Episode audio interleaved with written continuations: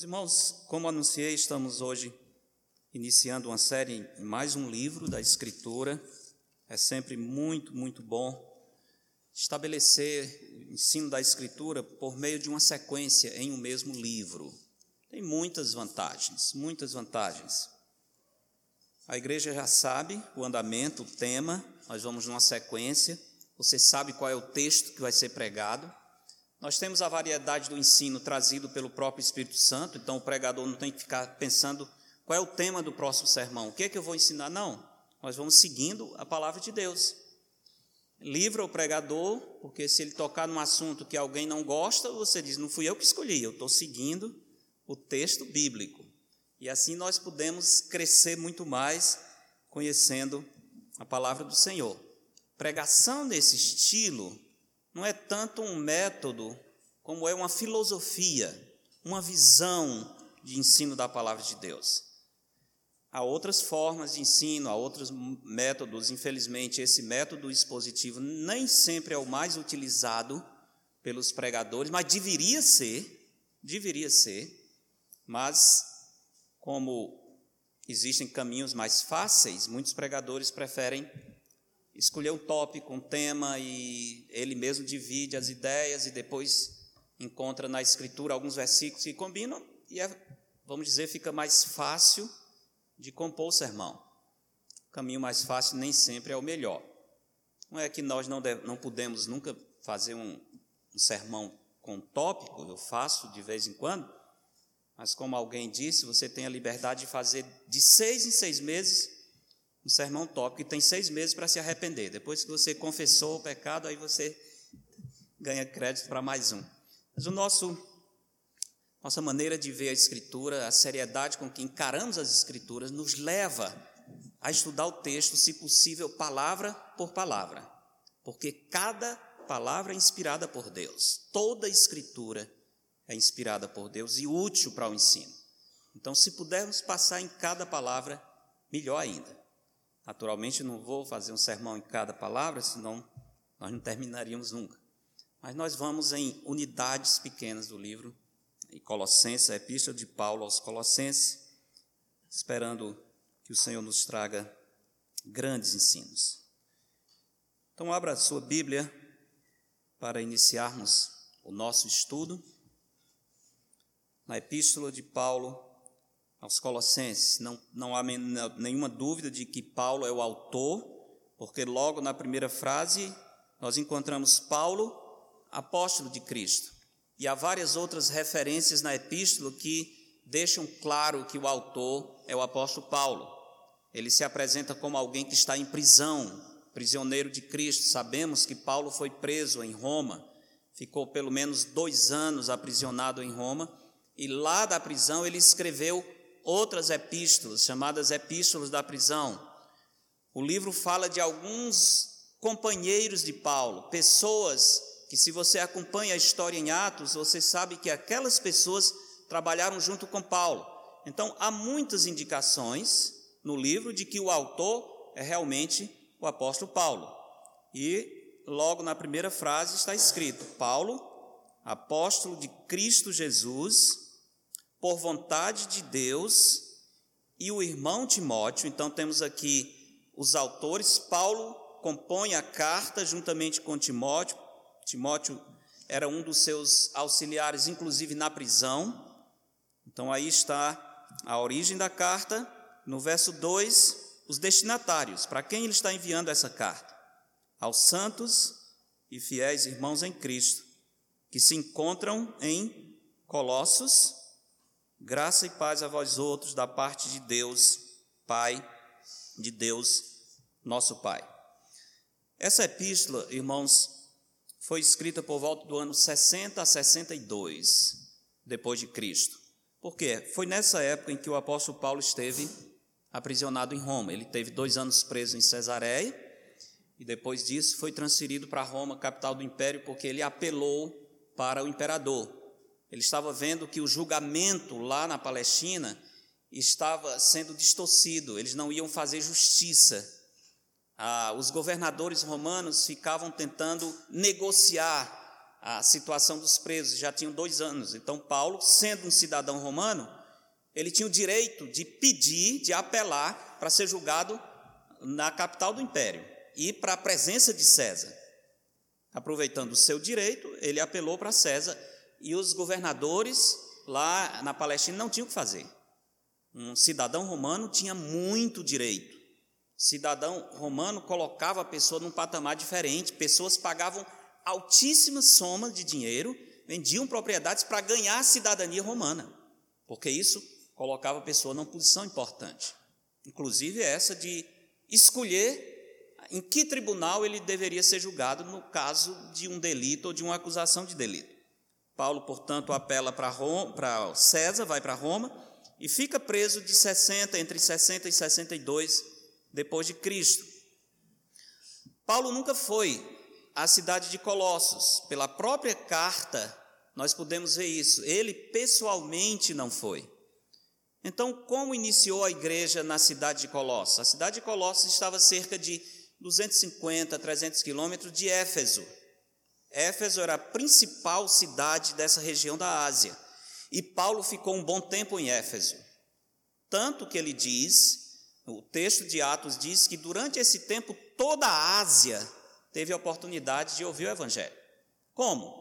Pessoas vinham para Éfeso, que era a capital, uma cidade grande, um enorme comércio, era uma cidade que naquele tempo tinha uma população de 500 mil pessoas, era um grande centro mesmo.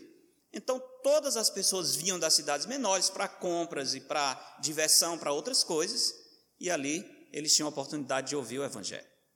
Paulo estrategicamente escolheu se estabelecer em Éfeso por causa dessa possibilidade de encontrar muita gente, um fluxo muito grande de pessoas.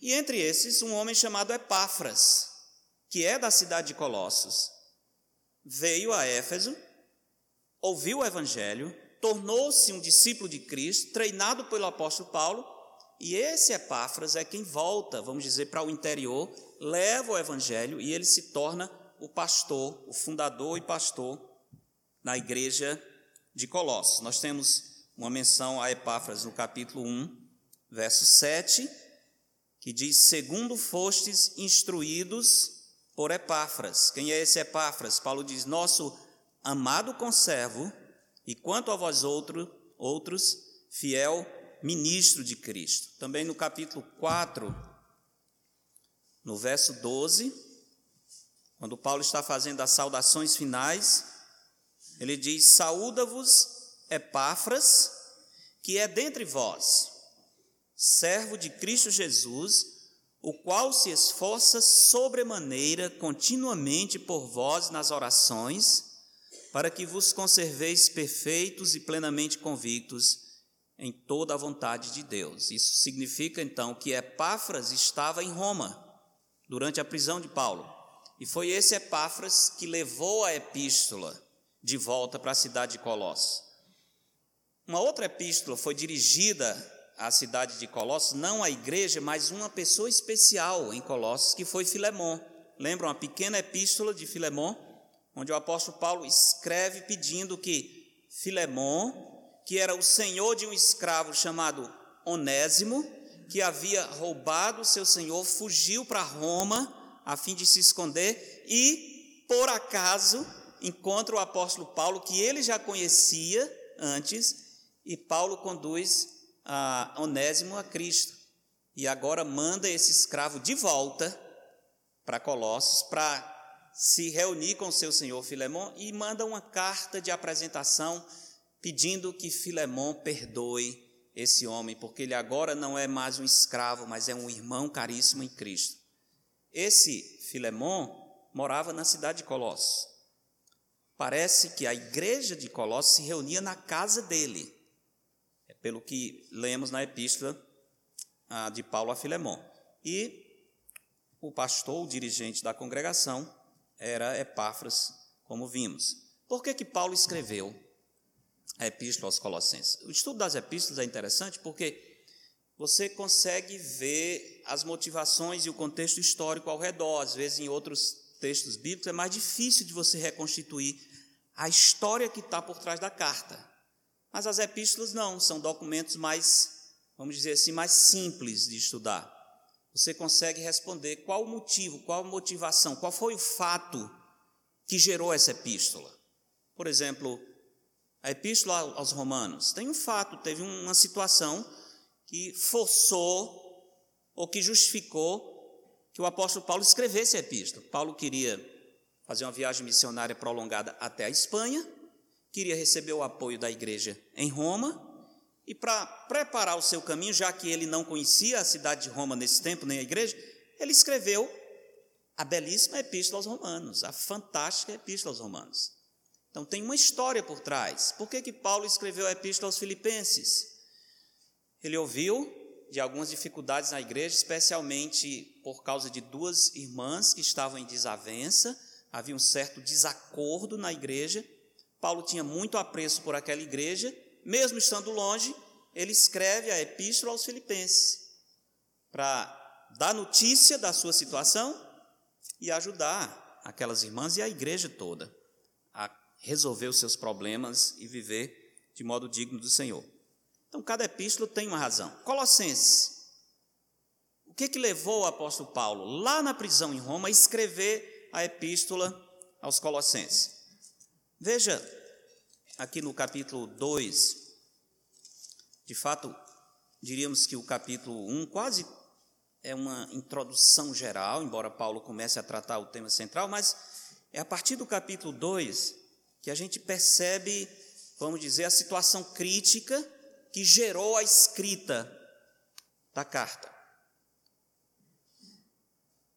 Verso 6, aliás, a partir do verso 1, capítulo 2, verso 1 diz: Gostaria, pois, que soubesseis quão grande luta venho mantendo por vós, olha, Paulo está lutando por eles, pelos laodicenses, isso é, da cidade de Laodiceia, que ficava perto, e por quantos não me viram face a face. Daí nós entendemos que Paulo não conhecia a igreja pessoalmente.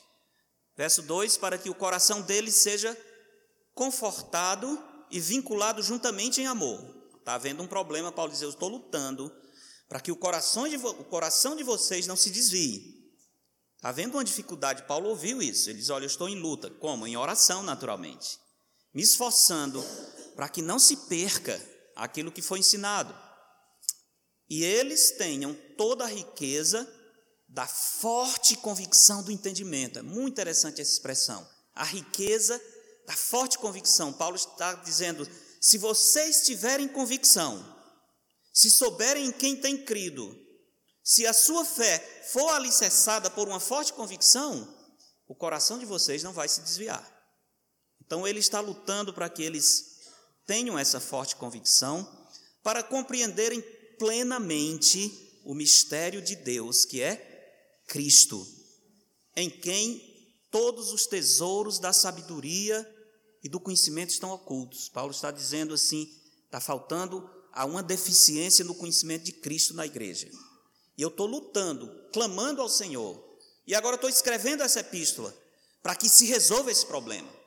E vocês saibam que em Cristo estão escondidos todos os tesouros da sabedoria. Vocês não precisam de outra coisa. Vocês não precisam depender de sabedoria humana. Conheçam a Cristo. Nele tem tudo. Se conhecerem a Cristo, vocês não vão se afastar da verdade. E ele continua, verso 4: Assim digo, para que ninguém vos engane, veja, então havia algumas pessoas trazendo falsos ensinos, o risco de engano. Paulo diz: Eu estou escrevendo, eu estou orando por vocês, eu estou preocupado com vocês, esperando que ninguém vos engane com raciocínios falazes, ideias bonitas, aparentemente bonitas, mas que são armadilhas, raciocínios humanos que podem encantar as pessoas, mas desviar o coração da verdade. Verso 5: Pois, embora ausente quanto ao corpo, contudo em espírito estou convosco, alegrando-me e verificando a boa ordem e a firmeza da vossa fé em Cristo. Ora, verso 6: Como recebestes Cristo Jesus, o Senhor, assim andai nele. Ok? Vocês receberam a Cristo? Vocês conhecem a Cristo? Vocês dizem isso? Pois vivam em Cristo. andem em Cristo. Nele, verso 7, radicados, isso é, enraizados, edificados e confirmados na fé, tal como fostes instruídos, crescendo em ações de graças. Verso 8 começa dizendo: cuidado. Então, nota que essa igreja está passando por um tempo de perigo e cercada por falsos ensinos.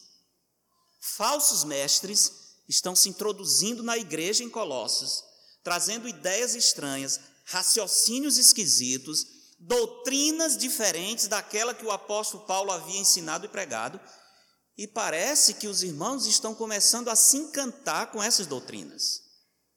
E Paulo percebe o perigo e diz: eles estão se afastando de Cristo. Eles estão querendo buscar sustentação em outra coisa. Não tem nada que nos dê sustentação na fé. Cristo é tudo para nós. Nós não precisamos adicionar absolutamente nada.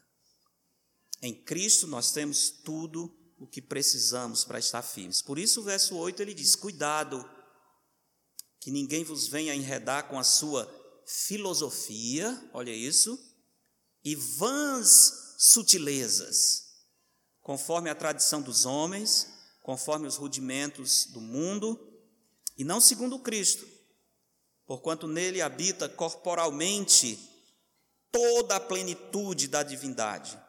Também nele estáis aperfeiçoados. Ele é o cabeça de todo principado e potestade. Pule para o verso 16, Paulo diz: Ninguém, pois, vos julgue. Olha isso, por causa de comida e bebida, ou dia de festa, ou lua nova, ou sábado, estão vendo várias coisas, inclusive algumas coisas do Antigo Testamento, as festas judaicas, a observação dos sábados, ah, as regras de comida e bebida, pode comer isso, não pode comer aquilo, toda essa, essa, essas normas da lei cerimonial que algumas pessoas estavam querendo impor para os cristãos. E Paulo diz: olha, tenham muito cuidado com isso.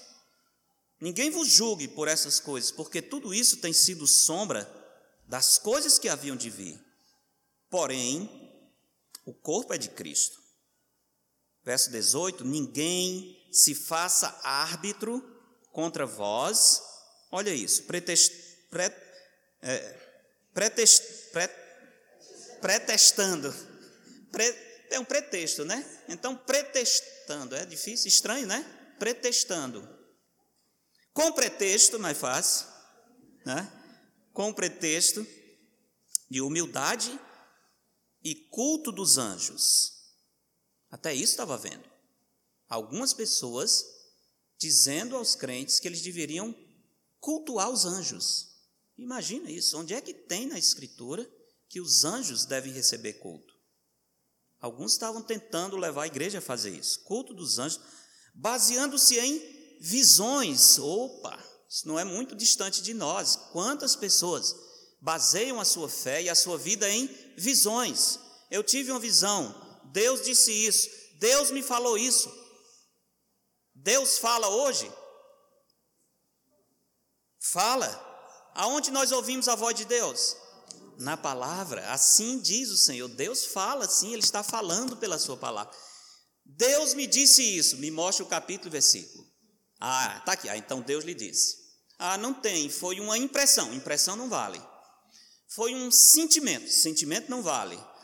É, o meu coração. Coração não vale. Eu tive um sonho. Aí aqui é não vale mesmo. aí aqui é não vale. Não.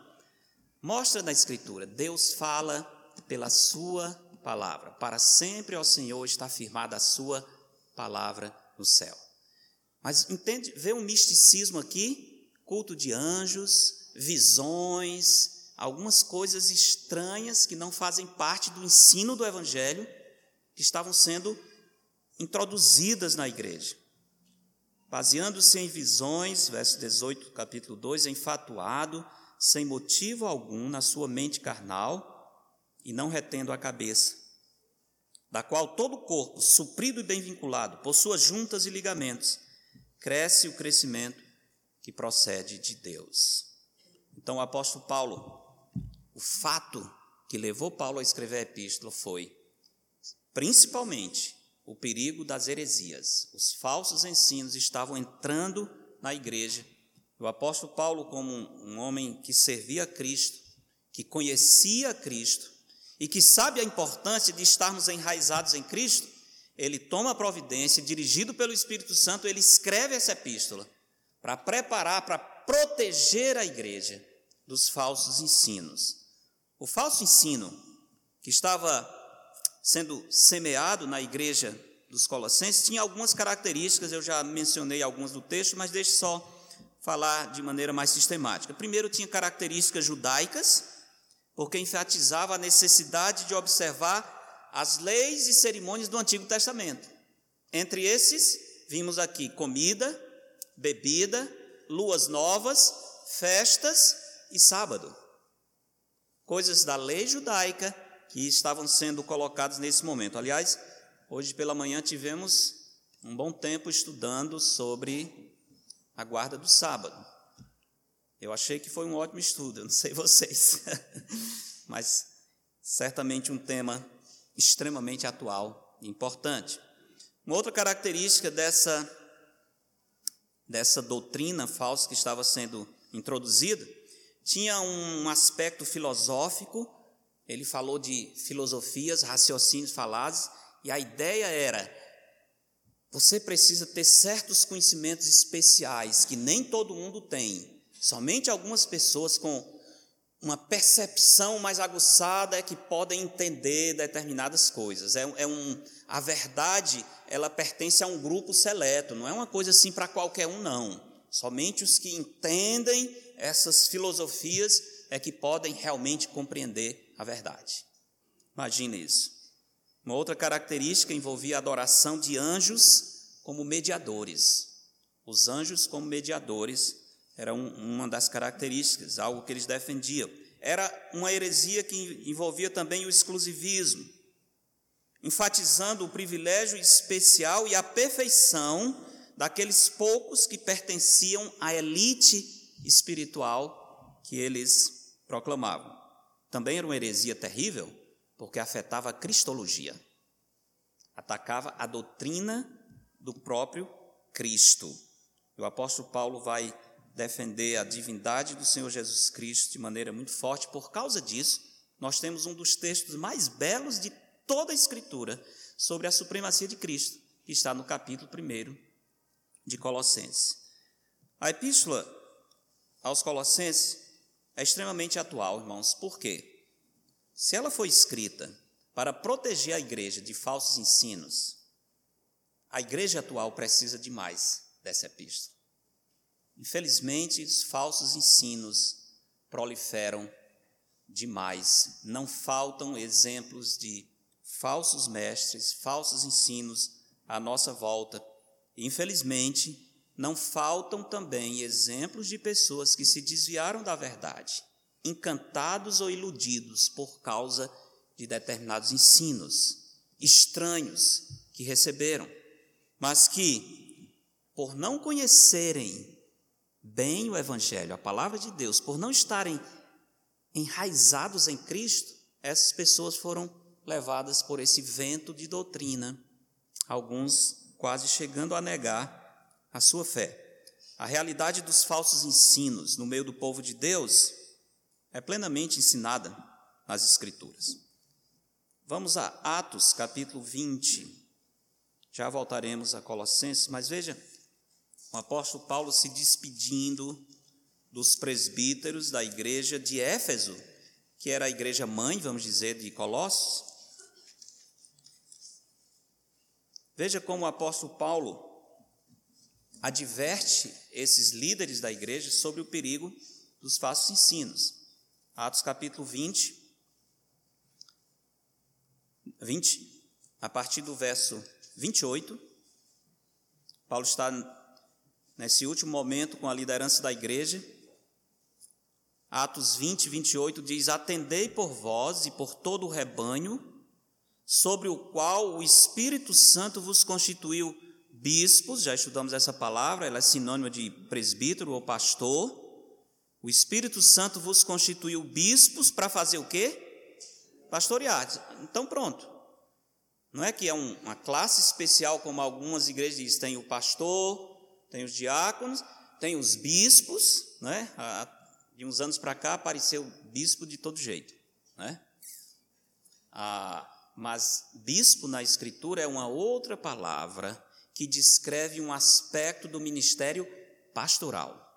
Por isso que aqui diz: o Espírito Santo vos constituiu bispos para pastoreardes.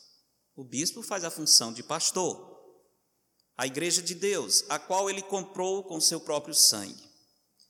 Eu sei que, olha que aviso, depois da minha partida, entre vós penetrarão lobos vorazes. Jesus Cristo falou da, dos lobos que se apresentam com pele de ovelha. Jesus disse: acautelai-vos desses. Acautelai-vos, tenham muito cuidado. E Paulo diz: Eu sei que depois da minha partida, entre vós penetrarão lobos vorazes, que não pouparão o rebanho, e que dentre vós mesmos, olha isso, se levantarão homens falando coisas pervertidas para arrastar os discípulos atrás deles. Olha o interesse pessoal. Não é tanto exaltar Cristo, não é pregar o Evangelho, é arrastar pessoas atrás dele é ter a lealdade das pessoas, é ter muitos discípulos, muitos admiradores, muitos seguidores.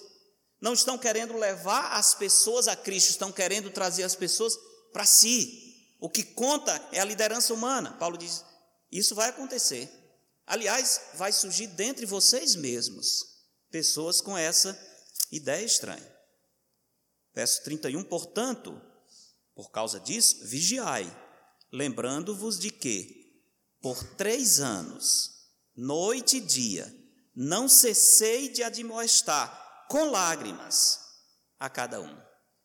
Paulo diz: fiquem atentos, eu fiz a minha parte, eu preguei noite e dia, eu me afadiguei no ensino, mas vocês serão atacados, virão falsos mestres, tentando desfazer o ensino do Evangelho. Fiquem atentos.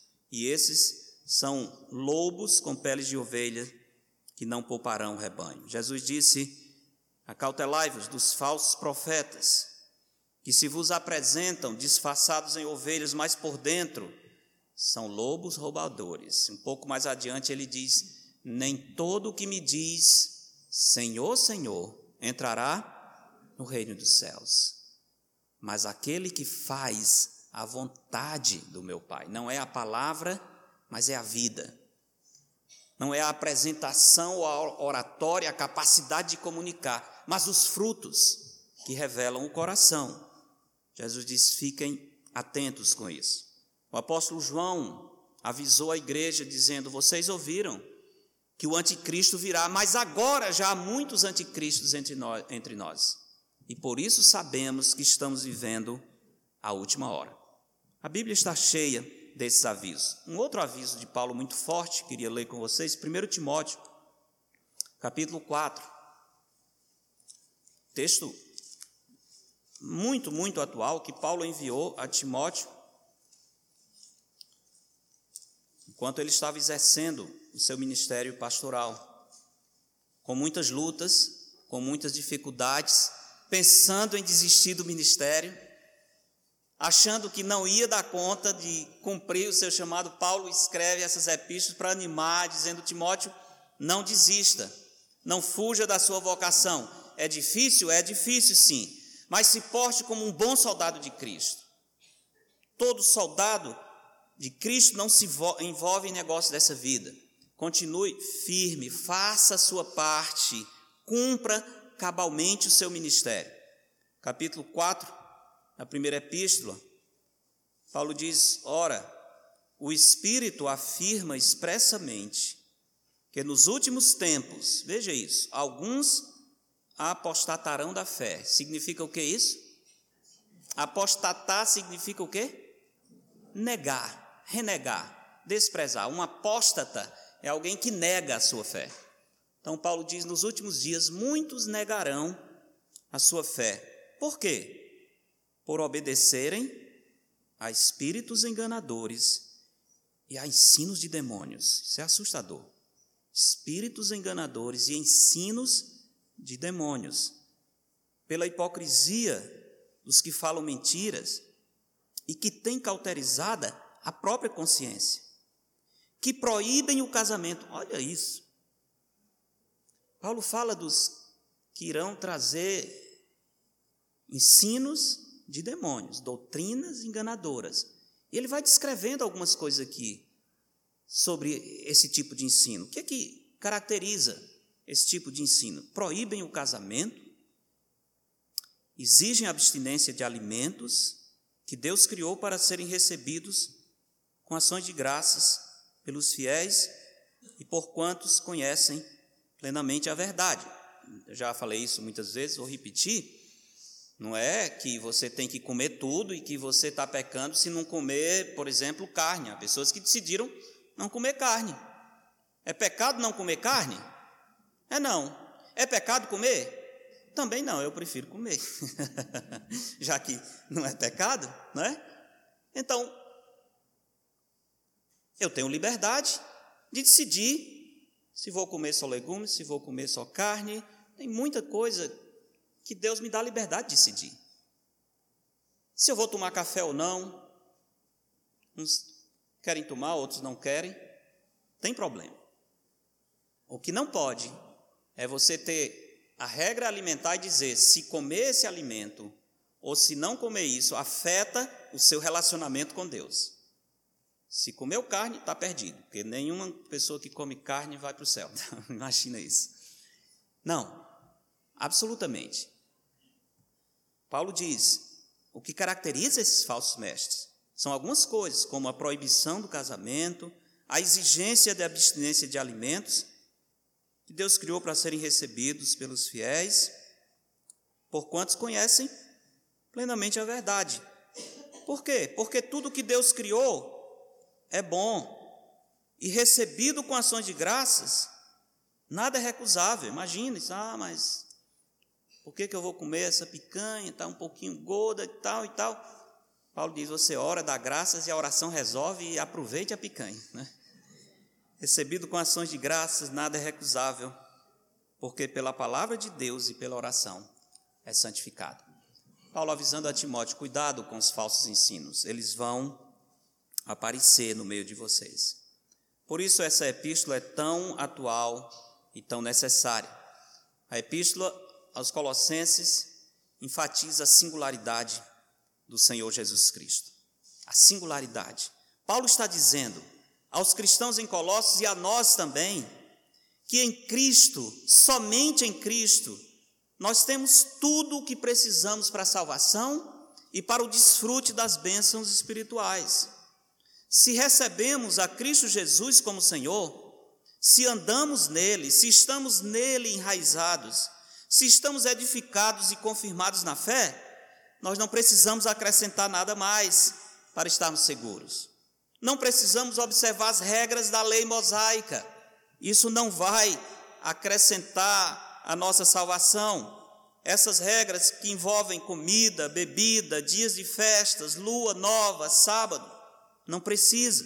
Não precisamos ser parte de uma elite intelectual ou espiritual. Não precisamos cultuar anjos, não precisamos pedir aos anjos que sejam mediadores. Não precisamos ficar impressionados e assustados com visões, nada disso. Em Cristo nós temos tudo o que precisamos. Cristo está acima de todas essas coisas. A epístola poderia ser dividida em três partes. Primeira parte que eu dei o título Fundamento da Verdade, começando no capítulo 1 até capítulo 2, verso 7.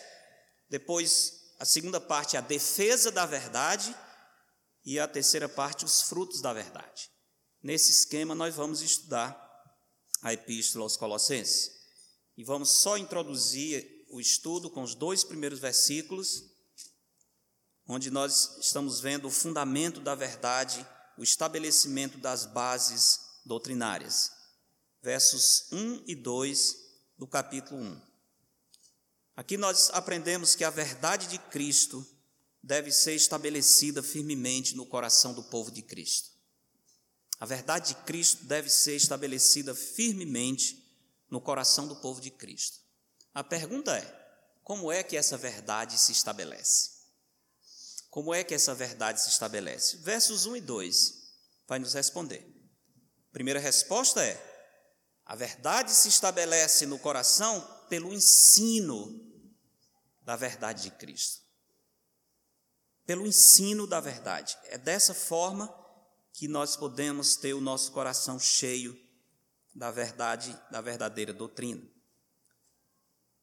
Como é que nós podemos ter acesso ao ensino verdadeiro do Senhor? Esse ensino verdadeiro, ele chega a nós primeiro por mensageiros autênticos de Cristo. Autênticos mensageiros de Cristo. Onde é que temos isso no verso 1? Paulo, apóstolo de quem? De Cristo Jesus. É importante isso. Quem é que está trazendo esse ensino? É um apóstolo de Cristo Jesus e ele acrescenta mais dizendo: por vontade de Deus. Tem muita coisa aqui. Ele é um apóstolo de Cristo ele assumiu esse ministério pela vontade de Deus e ele está fazendo isso junto com o irmão Timóteo. Muitas informações importantes acerca desses mensageiros de Cristo. Os colossenses estavam se deixando envolver por ensinos estranhos e por vãs filosofias. Eles tinham sido instruídos por um fiel ministro de Cristo, Epáfras, que por sua vez tinha sido instruído por Paulo. Eles tinham tudo para crescer na fé, mas estavam se deixando envolver por raciocínios e sutilezas perigosas. Irmãos, não devemos subestimar a capacidade dos homens de elaborar artimanhas e astúcias para nos induzir ao erro.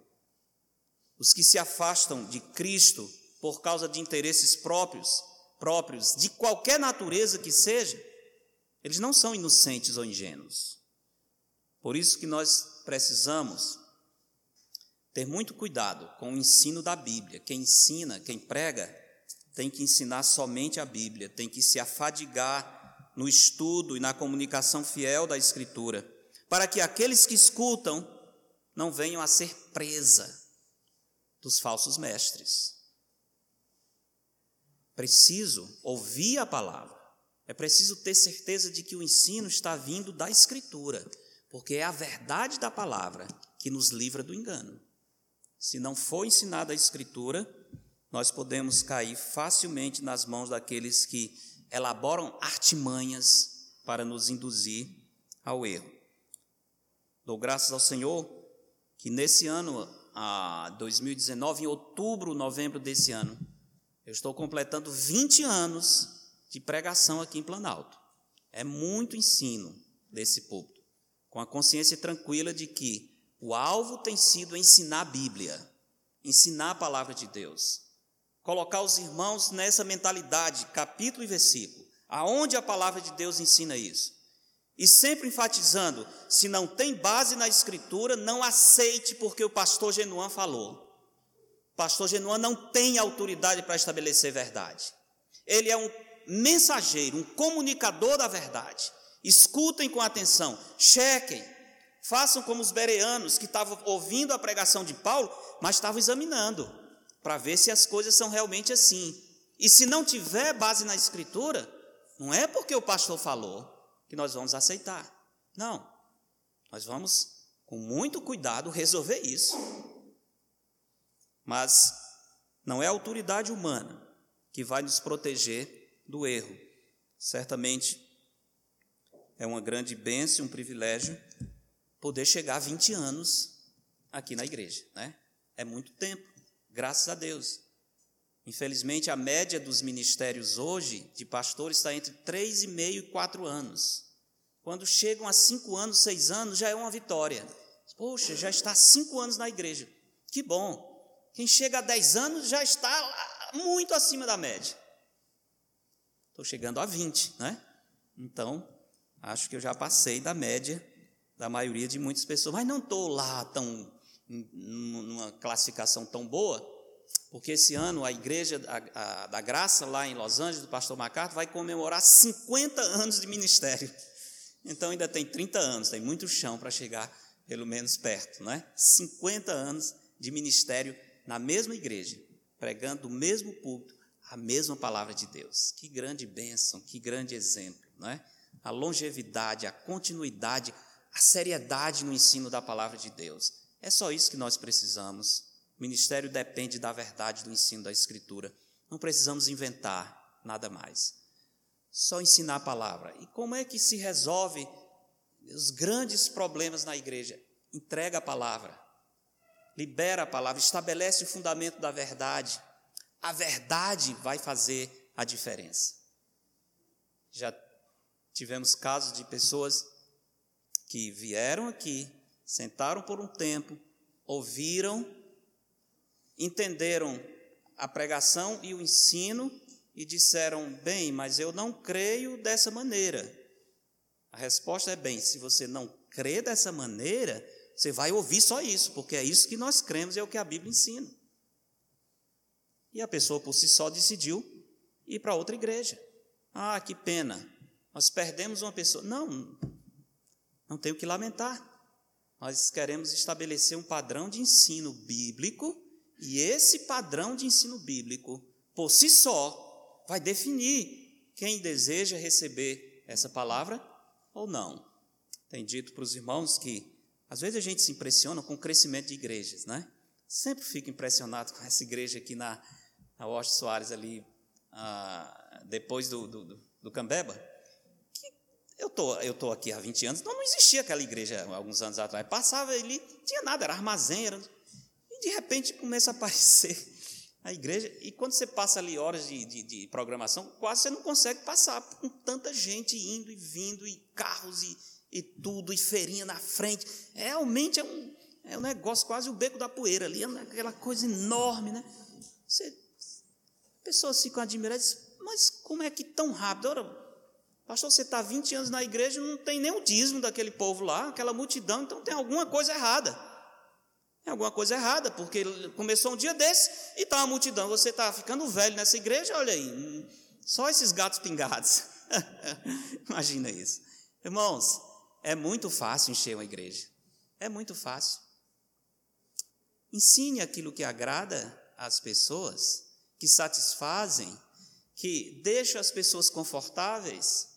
Não confronte pecado, não mostre a verdade da Escritura, não pratique a disciplina bíblica, não zele pelo bom andamento espiritual, e você vai ter muita gente. É fácil encher uma igreja. Mas o alvo não é encher a igreja. O alvo é ter seguidores de Cristo, discípulos de Cristo, pessoas que podem estar enraizadas na palavra. Se nós tivermos isso, nós conseguimos o nosso alvo. No dia de Cristo, nós não seremos julgados por quantas pessoas estavam na nossa igreja, mas pela fidelidade com que nós ensinamos a palavra de Deus. É isso que vai contar. Então, os verdadeiros mestres da palavra são aqueles que fazem com que a verdade seja enraizada no nosso coração. E nós temos isso aqui. Paulo, apóstolo de Cristo Jesus, por vontade de Deus, e o irmão Timóteo. Nós temos um verdadeiro apóstolo de Cristo. A palavra apóstolo significa enviado. Então, Paulo está dizendo: Olha, eu sou um enviado de Cristo. Agora, já falei isso várias vezes, vou repetir até quando estudamos ah, Apocalipse, porque havia alguns falsos apóstolos lá nas igrejas da Ásia. É bom repetir isso. A Bíblia mostra as credenciais de um apóstolo. Nem todo mundo que se diz apóstolo é apóstolo. Em primeiro lugar, apóstolo de Cristo é um número limitado. São 12 os apóstolos de Cristo. Não é 13, nem 15, nem 20. E apóstolo de Cristo, segundo a Escritura, ele tem algumas coisas que identificam. Dois, dois critérios principais. O primeiro está em Atos capítulo 1, onde Pedro menciona esse critério para alguém que deseja ser reconhecido como apóstolo. Atos capítulo 1, verso 21. Quando estão tentando substituir a vaga, para encher a vaga de Judas, no início da igreja. Atos 21, 24 diz: E orando disseram, aliás, a partir do verso 21, Atos capítulo 1, a partir do verso 21. É necessário, pois, que dos homens que nos acompanharam todo o tempo que o Senhor Jesus andou entre nós. Olha, é necessário que o que vai substituir seja um daqueles que esteve entre nós e acompanhou o ministério de Cristo, ou seja, tem que ser uma testemunha ocular, tem que ter visto a Cristo, não pode ser apóstolo se não tiver, se for testemunha ocular. É necessário pois que dos homens que nos acompanharam todo o tempo, que o Senhor Jesus andou entre nós, começando no batismo de João até o dia em que dentre nós foi levado às alturas, um destes se torne testemunha conosco da sua ressurreição. Por que, que esse critério é tão importante? Porque o apóstolo, ele vai dar o testemunho do Cristo que morreu e ressuscitou. Ele não pode dizer simplesmente, olha, eu ouvi falar, alguém me disse, o apóstolo, ele tem que dizer com autoridade: Eu vi o Cristo ressuscitado. Eu não estou falando do testemunho de outros, eu vi, eu sou testemunha ocular de que Cristo venceu a morte. Então, o primeiro critério é esse: tem que ser uma testemunha ocular. Será que Paulo preenche esse critério? 1 Coríntios capítulo 9, 1, Paulo diz bem claramente que ele está apto para ser um apóstolo. 1 Coríntios capítulo 9, verso 1.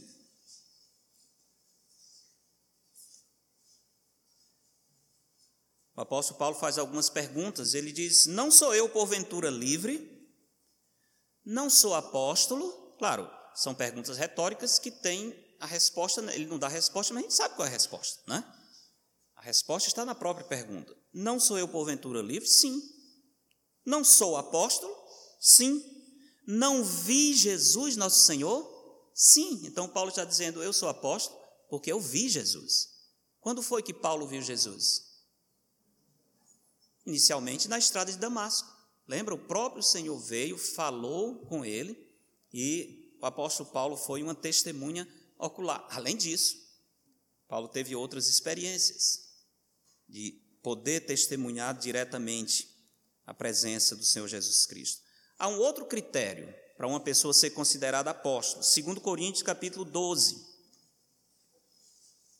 2 Coríntios, segunda epístola aos Coríntios capítulo 12, verso 12. Então, o primeiro critério é precisa ser uma testemunha ocular. O segundo critério está aqui, Segundo Coríntios 12 12, que é que diz lá? Pois as credenciais, olha a palavra, as credenciais do apostolado foram apresentadas no meio de vós, com toda a persistência. De que modo?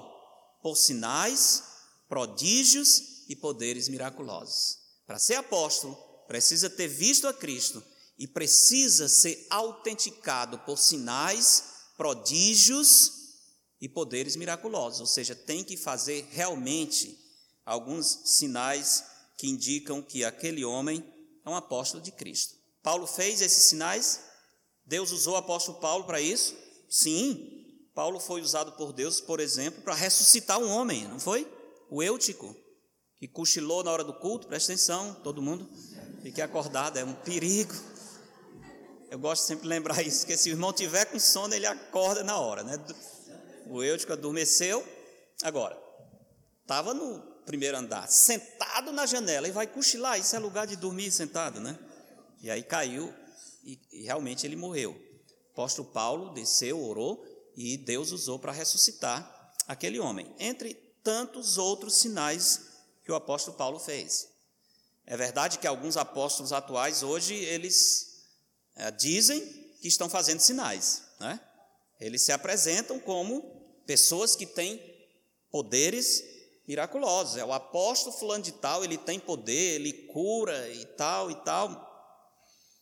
Bem, nunca vi essas curas como o apóstolo Paulo fazia, como Pedro fez. A gente escuta que esses homens fazem milagres. Eu lembro do testemunho da Johnny, a Johnny Erickson, muito interessante, quando ela sofreu o acidente e ficou tetraplégica. Ah, ela era crente, ficou com muitas lutas, muitas revoltas, e a, os amigos, os cristãos, tentavam de todas as formas ajudá-la. E aí havia, na época do acidente, uma pregadora famosa nos Estados Unidos, fazia grandes conferências naquela região, que tinha o poder de curar. Então alguém foi lá na casa da Joan e disse: Olha, vai ter a conferência, vai, vai estar conosco a mulher que tem poder de curar, vamos lá, porque ela vai, pode curar você. Claro que a Joan foi, né? naturalmente, querendo ficar curada, levaram, e ela conta, o testemunho diz que era a grande conferência, um palco, aquela luz assim meio escura, e aí, daqui a pouco vai entrando essa mulher poderosa, botaram várias pessoas em cadeiras de rodas lá em cima, no palco, tinha classificado, cadeira de roda aqui, outras doenças aqui, era muita gente, né? Esses desse lado aqui tinham dor de cabeça, enxaqueca e outras coisas, estavam precisando de cura sobre isso. E a mulher chegou e curou esses aqui todos, todos não sobrou nenhum, todos saíram curados. Mas os do outro lado, que eram os cadeirantes, ela fala engraçada, ela ficou só atendendo do outro lado e eu dizendo: Ei, venha para cá, aqui é que estão os casos difíceis. Mas ela nunca veio, naturalmente, e nunca curou. Não é? Deus não queria ah, fazer isso para a sua serva. Mas estou querendo dizer é que é muito fácil sair proclamando que faz milagres e faz sinais e se chamar apóstolo por isso, mas não tem esses sinais autênticos, como havia na Escritura. Paulo é um verdadeiro apóstolo, um verdadeiro professor da palavra de Deus. Ele é um verdadeiro servo de Cristo, porque ele é apóstolo por vontade de Deus. Interessante isso. Apóstolo de Cristo por vontade de Deus. Paulo está dizendo: nem é a minha vontade, não fui eu que escolhi o ministério, foi Deus que me escolheu, foi Deus que me chamou. Se eu estou servindo, é porque Deus mesmo me trouxe para essa posição. O apostolado havia sido uma escolha do Senhor. E Paulo não seguiu o caminho do ministério pensando em aparentes vantagens. Aliás, ao contrário, Paulo perdeu muito e pagou um preço muito alto. Sempre houve, sempre vai haver, infelizmente, esse tipo de obreiro, pastor, pregador, apóstolo, bispo, seja o que for, que muitas vezes tentam fazer da piedade fonte de lucro ou tentam tirar vantagens pessoais usando a palavra de Deus, a fim de conquistar o amor e o respeito das pessoas. Não estão tanto buscando a honra de Cristo, mas estão buscando a sua própria honra. Veja um exemplo em Gálatas, capítulo 4. Que coisa estranha isso que acontece aqui. E Paulo mostra isso para os Gálatas. Gálatas, capítulo 4, a partir do verso 12. Paulo diz: Sede qual eu sou, pois também eu sou como vós. Irmãos, assim vos suplico, em nada me ofendestes. E vós sabeis que vos preguei o evangelho a primeira vez por causa de uma enfermidade física. Paulo estava doente, problema na vista, quando ele chegou lá na região dos Gálatas para pregar. E posto que a minha enfermidade na carne vos foi uma tentação, contudo, não me revelastes desprezo, nem desgosto. Antes me recebestes como anjo de Deus, como o próprio Cristo Jesus. E aí ele pergunta: Que é feito, pois, da vossa exultação? Paulo diz: Olha, vocês ouviram o Evangelho com tanto desejo, com tanta avidez, vocês me receberam como se fosse o próprio Cristo. Mas alguma coisa mudou. O que foi que aconteceu? Ele pergunta: o que é feito, pois, da vossa exultação?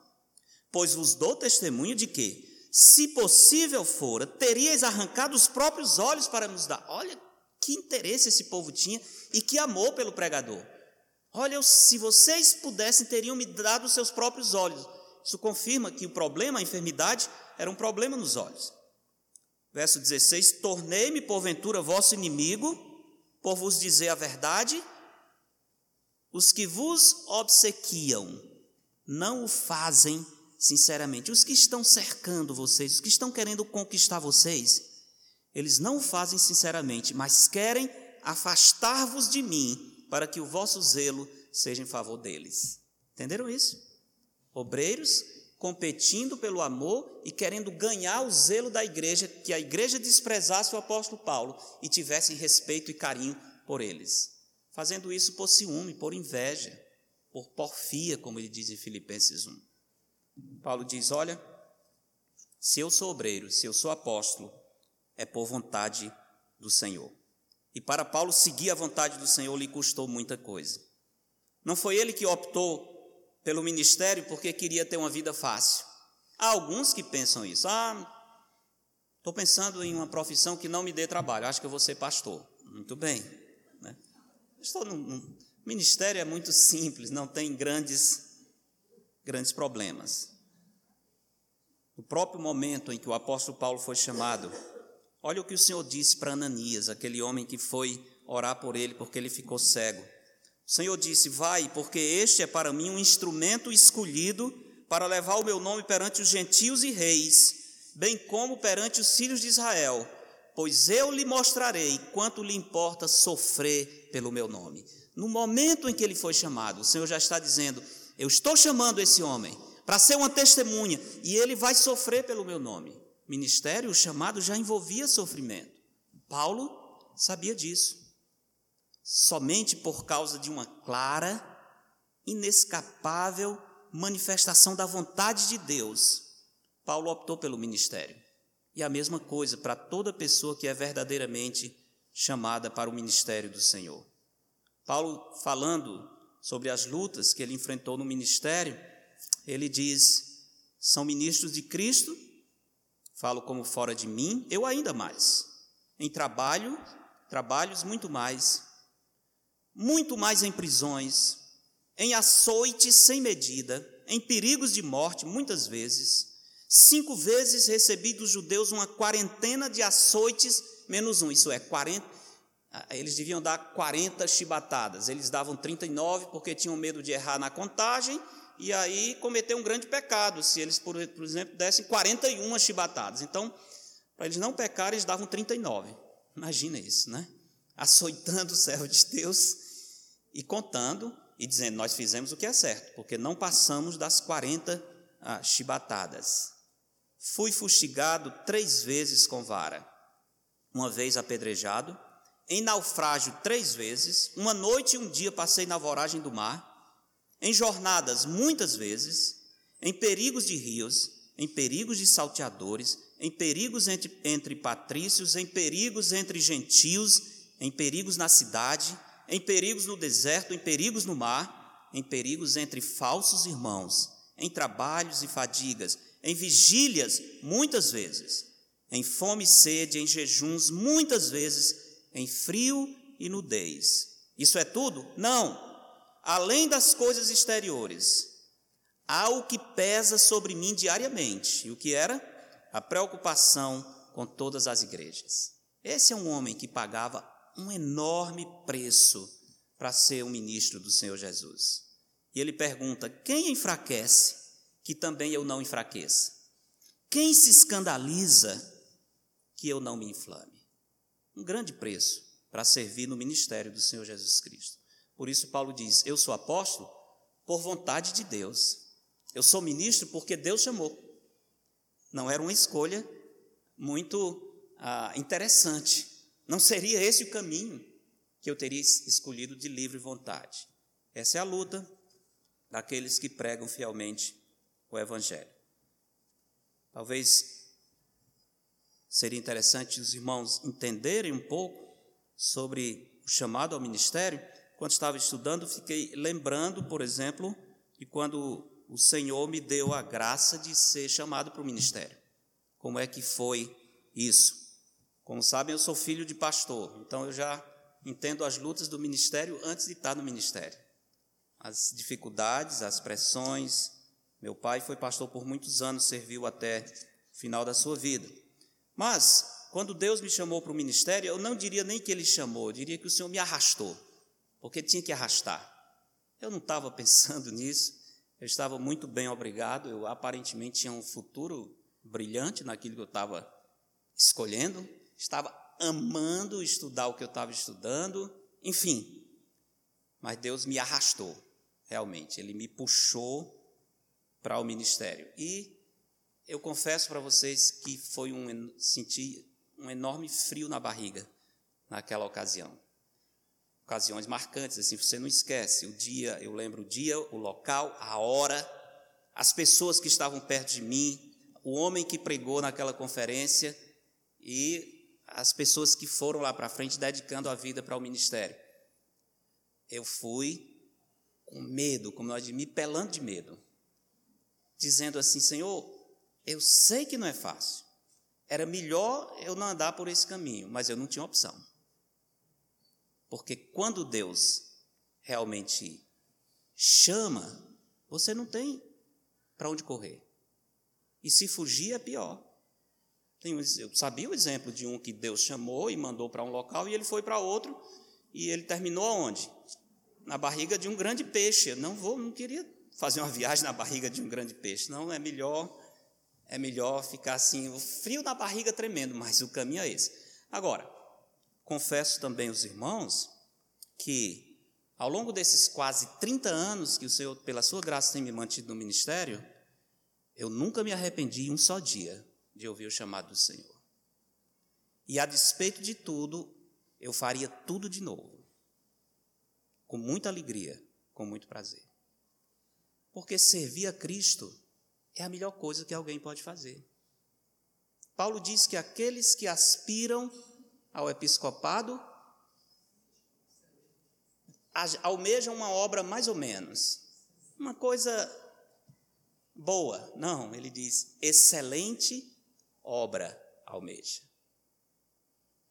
Certamente há o preço, mas como o apóstolo Paulo diz, é a vontade de Deus. É o Senhor que chama, é o Senhor que coloca no coração esse desejo. É o Senhor que tira de você todos os outros desejos e aspirações. Ele faz seguir esse caminho a despeito de qualquer luta ou barreira que possa vir. Como disse, não voltaria atrás, não escolheria outra coisa para fazer. Não me arrependo de ter seguido esse rumo, porque realmente era o rumo que o Senhor Deus queria para a minha vida. A vontade de Deus é sempre boa, agradável e perfeita. Não há por que nós procurarmos outra coisa. Tenho aconselhado muitos obreiros, muitos pastores desgastados, cansados, esposas de pastores doentes, famílias quebradas, chegando ao ponto, muitas vezes, de pensar em desistir do ministério. E alguns têm desistido. Mas aqueles que têm convicção da vontade do Senhor para o seu chamado, eles continuam. Como o apóstolo Paulo, que não interessa o preço, eu sou apóstolo pela vontade do Senhor. E ele não está sozinho, ele tem um imitador fiel, que é o irmão Timóteo. Timóteo é um discípulo de Cristo que veio ao conhecimento do Evangelho por meio de Paulo. Paulo discipulou, Paulo treinou, Paulo escreve a Timóteo e diz: Você é um verdadeiro filho na fé. E agora esse Timóteo é um instrumento também do ensino da palavra de Deus. E Paulo diz: Esse homem, eu não tenho ninguém como ele, que não se preocupe com seus interesses, ele realmente se preocupa com os interesses da igreja de Cristo. É um homem de caráter provado. Filipenses capítulo 2, Paulo dá um testemunho maravilhoso sobre Timóteo. recomendando esse jovem ao ministério. Filipenses capítulo 2, verso 19 diz: Espero, porém, no Senhor Jesus mandar-vos Timóteo o mais breve possível, a fim de que eu me sinta animado também, tendo conhecimento da vossa situação. Porque a ninguém tenho de igual sentimento que sinceramente cuide dos vossos interesses. Olha isso. Pois todos eles Todos os outros que não são obreiros fiéis buscam o que é seu próprio, não o que é de Cristo. E conheceis o seu caráter provado, pois serviu ao Evangelho junto comigo como filho ao Pai. Um homem de caráter provado é um dos que estão participando do ensino da epístola aos Colossenses. A verdade se manifesta, portanto, pelo ensino trazido por obreiros fiéis pela submissão à verdade. Paulo diz no verso 2: Aos santos e fiéis irmãos em Cristo, que se encontram em Colossos, graça e paz a vós outros, da parte de Deus, nosso Pai. Paulo se dirige aos irmãos como pessoas que foram alcançadas pela verdade. São santos e fiéis. Paulo já introduz assim, como que chamando a atenção dos irmãos, vocês já foram separados para o serviço de Cristo, santos, separados, dedicados ao Senhor. Vocês têm mostrado compromisso na obra de Cristo. Por que, que vocês estão atrás de outras coisas? Vocês já têm as indicações de que estão seguindo a verdade. Vocês têm compromisso com Cristo. Vocês estão identificados em Cristo, são os irmãos que estão em Cristo, na cidade de Colossos, e vocês estão satisfeitos em Cristo, porque vocês têm a graça e a paz da parte de Deus, nosso Pai. Compromisso com Cristo, identidade em Cristo, satisfação em Cristo. São os resultados da verdade guardada no coração. Irmãos, essa é a epístola que nós vamos, com a graça de Deus, estudar, versículo a versículo, frase a frase, conforme o Senhor nos permitir. Espero que, enquanto estudarmos Colossenses, nós possamos crescer no conhecimento do nosso Senhor Jesus Cristo, entendendo quem Ele é, entendendo a Sua natureza, a Sua obra, que nós possamos admirá-lo ainda mais, amá-lo ainda mais, que nós possamos servi-lo de todo o coração, que nós tenhamos anseio de ver a glória de Cristo brilhando na nossa vida e em toda a terra, à medida em que vamos vendo a grandeza do Senhor nessa epístola. E que o Senhor nos livre para nunca ficarmos como meninos, levados ao redor por todo o vento de doutrina, pela artimanha dos homens, pela astúcia com que induzem ao erro. Que o Senhor faça as nossas raízes serem fincadas e firmadas na verdade. Amém? Vamos orar. Obrigado, Senhor, pela introdução dessa epístola. Obrigado pelo testemunho do apóstolo Paulo, do teu servo Timóteo Damos graças pela vida de homens fiéis assim, Senhor, que nos estimulam, que nos desafiam, que colocam diante de nós a paixão pela Sua obra, pela Sua pessoa e pela Sua igreja, Senhor.